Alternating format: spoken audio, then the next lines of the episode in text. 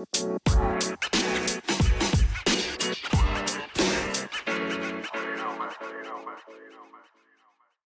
い、えっとじゃあ皆さんおはようございます。こんにちは、こんばんは。統括ユニット北村です。こんばんは、玉山です。はい。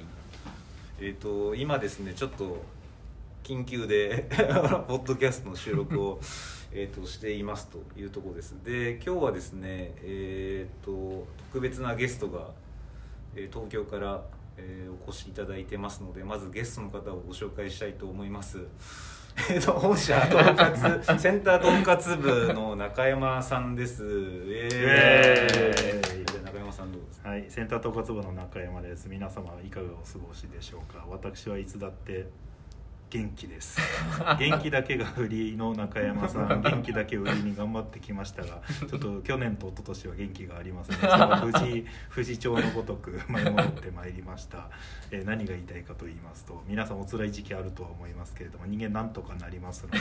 えっと折れずにやり遂げるハート、これだけが大事でございます。そしてこの逆境を超え続けることによってえー身も心もゾンビとして感覚がなんだろう研ぎ澄まされるというよりは鈍くなるという感覚が鈍くなることによって辛いことも乗り越えるこんなこんな、えー 精神構造になっていきますのでぜひとも皆さんも勇気を持って元気を出して生き生きと。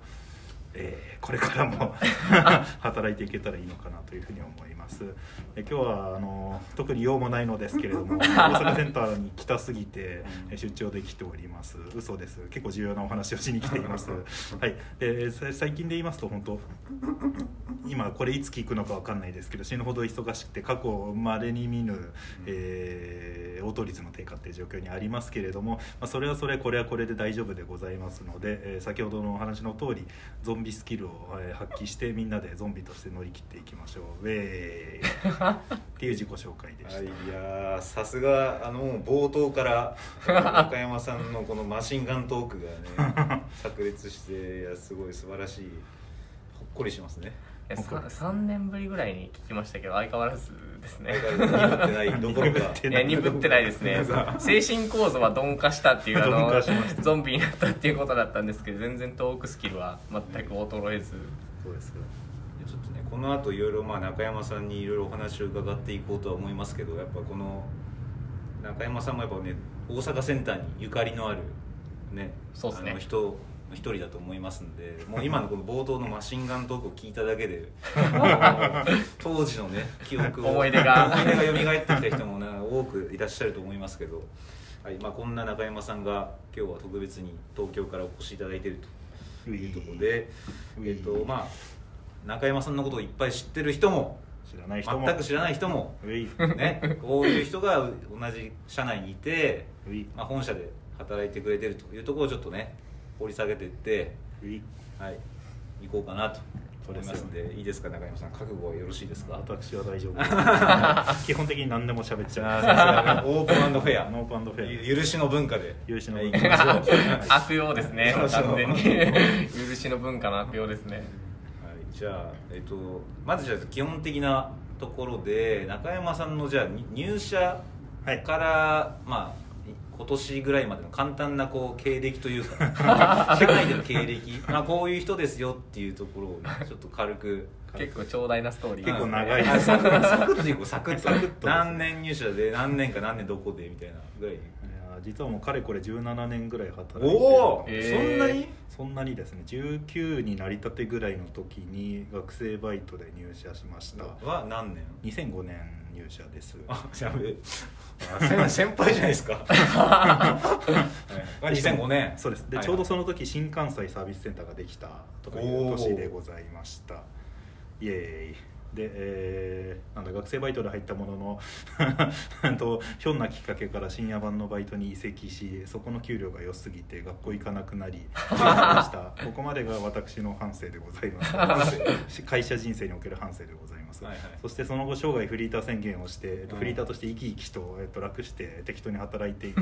えーか楽して適当に生きていこうと思っていたのですけれども、うん。まさかのあの SMC の写写真にも残るであろう深夜版が解体されるという事件がございまして、もともと日当2万3000円とかもらえてた奇跡の組織深夜版が解体されたことで、私ももう身の振り方どうしようかなと迷って、うん。でえーそろそろ真面目に働くかというところで転職とかも考えたのですけれどもうん。その際なんと全力でうん。引き止めてくれた上司がおりまして、あのみんなで転職しようムーブを起こして、えー、とやってたんですけれどもその時に当時の、えー、と部長の安藤さん皆さんもご存知かと思いあますけど、はい、あとは、えー、と今の GL でいう半田さん。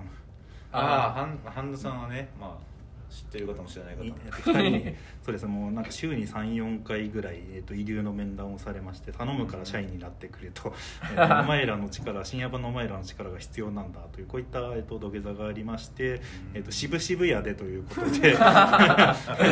当時のメンバーみんなで社員になったってこういった経緯がありますと。それが2000 2010年。2010年。10年ですね、へー4月。これが2010年の4月。の東洋。東洋の、はいはいはいこの世代でございます、はいはい。で当時のメンバー今いる人、まあ、知らない人も多いかとは思うんですけれども、まあ、下田さんですとかうん。福家さんですとか、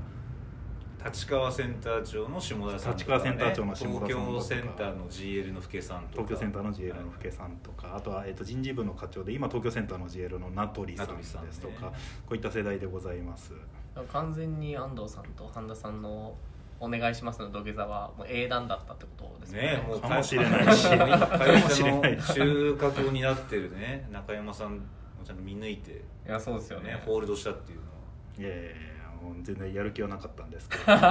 えーまたなんかせ説法みたいで申し訳ないですけどなんとかなりますのであのその時のテンションで、えーやればいいと思いますし何度も繰り返しますが今辛くてもなんとかなりますので あの僕は多分皆さんの誰よりもいろんなことやらかしてきましたけれどもそれでも生きていますしクビになってませんしなんとかなりますのでぜひとも皆さん勇気を持ってあのゾンビとして生き生きと働いていただければいいかなと思っております。え経歴の話でしたよね。でそのあれ今のねちょっとねあの中山さん触れていただいたやらかしの話っていうのはちょっとこの後。あのこちらなくていいです。これは本人が喋っても面白くない。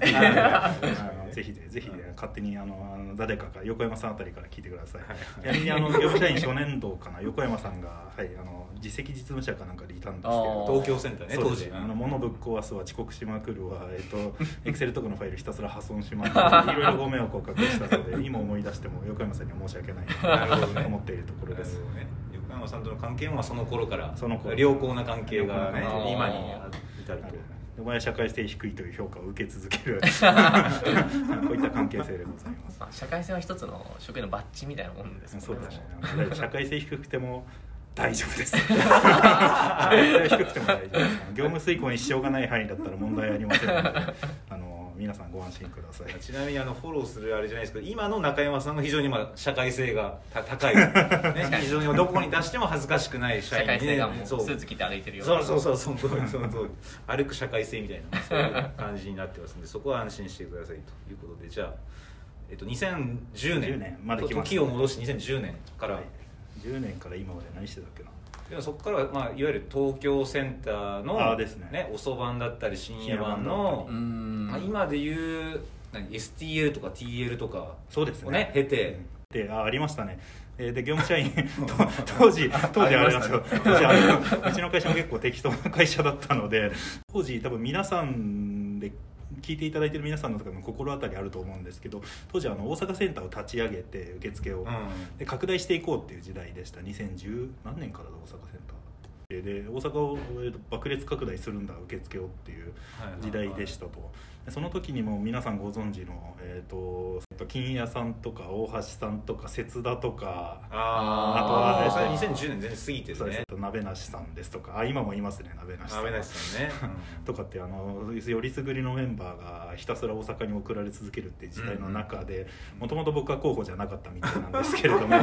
えっと大体偉い人との面になって大体何かしら腹に 持持った状態でヒアリングしてきて大体が人事の意向確認なんですよね、偉い人たち。ででその面談にちゃんと遅刻して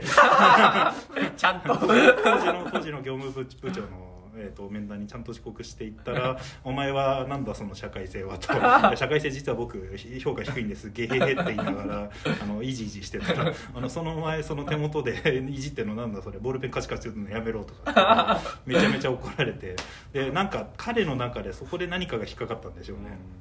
はい、えここの社会性低いやつをなんとかしなければいけない と思ったのかそれとも社会性低くてやばいやつだからとりあえず大阪に送り込もうと思ったのか知らないですけどなぜかその面談遅刻したっていう理由で大阪への移動が決定いたします。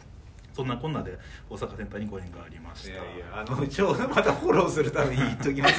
すけど あのまあ別にあの中山さんもねあの鍋梨さんも当時から別に社会性は、まあ、全然備わってらっしゃったし。だし、えっと、うちの会社の人事異動はあの経営のね非常にあの優れた経営層の皆さんが 一生懸命頭をひねって。我々には絶対わからないような高いレベルでいろいろ戦略を練られた上で適材適所じゃないですけど最適な配置として中山さんと当時まあ鍋梨さんがね大阪っていうところに戦略的な意図を持って配置されたということかなとはあの理解しています。はいすいません。ちょっとあ話をこのしております。解説ありがとうねそうなんですよね。そういったそんなこんなで飛びました。しました。それが2013 2013年。です3年。から3年4月からじゃあ3年間。5年間。5年間？2017年度末までいました。5ね年間もいたの？僕1314151617 5年間。僕が業務者になったと同時にチャーさんがもう東京に戻られたんでちょうどうんそうですね。18 17年年末17年で末で一子相伝して。医師送電は何をしたのかそうっすね。いやいやいやいや立派にね中山チルドレンそれそれえそうです。本当大阪センターをもう中山チルドレンがたくさん。いるいやいやいやいややめてくだ一子さい相伝どころかもう何しも当時だってお前3年だけ行ってこいって言われてまさかの5年でございますからね相当ねご活躍されてそれいやいやいやはい、というわけであの 人事異動は楽しいっていう話でした、はい。あの成長のためにはみんなぜひとも積極的にジョブチャレとか人事異動とか統括部もジョブチャレ誰も今まで応募がないですけれども、あそうなんですね、はい、統括部。募集しております、